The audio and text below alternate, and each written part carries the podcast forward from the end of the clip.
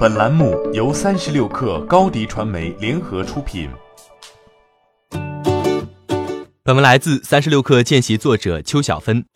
继打车业务接连退出中国、东南亚市场后，Uber 又开始抛售其最有前景的外卖业务，这次是在印度。消息人士称，Uber Eats 印度业务估值约为四亿美元，约合二十八亿元人民币。为了在印度站稳脚跟，Uber Eats 延续了 Uber 一贯以来烧钱换市场的套路。为顾客提供了很大折扣，然而 Uber Eats 的日订单量最高时只有不到六十万。在高盛和摩根士丹利二零一八年对 Uber 给出的一千两百亿美元（约合八千四百亿元人民币）估值中，Uber Eats 估值占据了六分之一。外卖业务的订单量目前总体也还在持续攀升中，但对于目前尚且处于特殊时期的 Uber 来说，在外卖上持续投入补贴的风险比直接投资站队更大。Uber 的打车业务尚未盈利。整体净亏损也还没有收缩的趋势。Q 三财报显示，三季度亏损十一点六二亿美元，同比扩大百分之十八。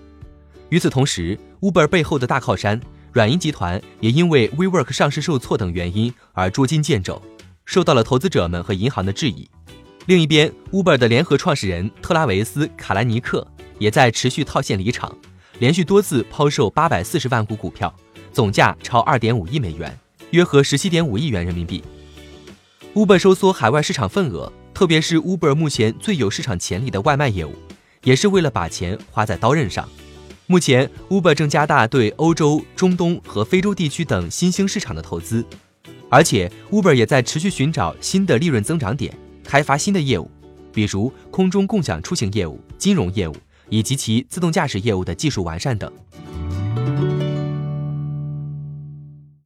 欢迎添加小小客微信。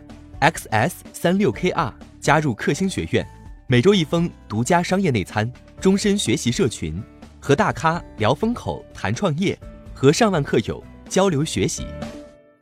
高迪传媒，我们制造影响力。商务合作，请关注新浪微博高迪传媒。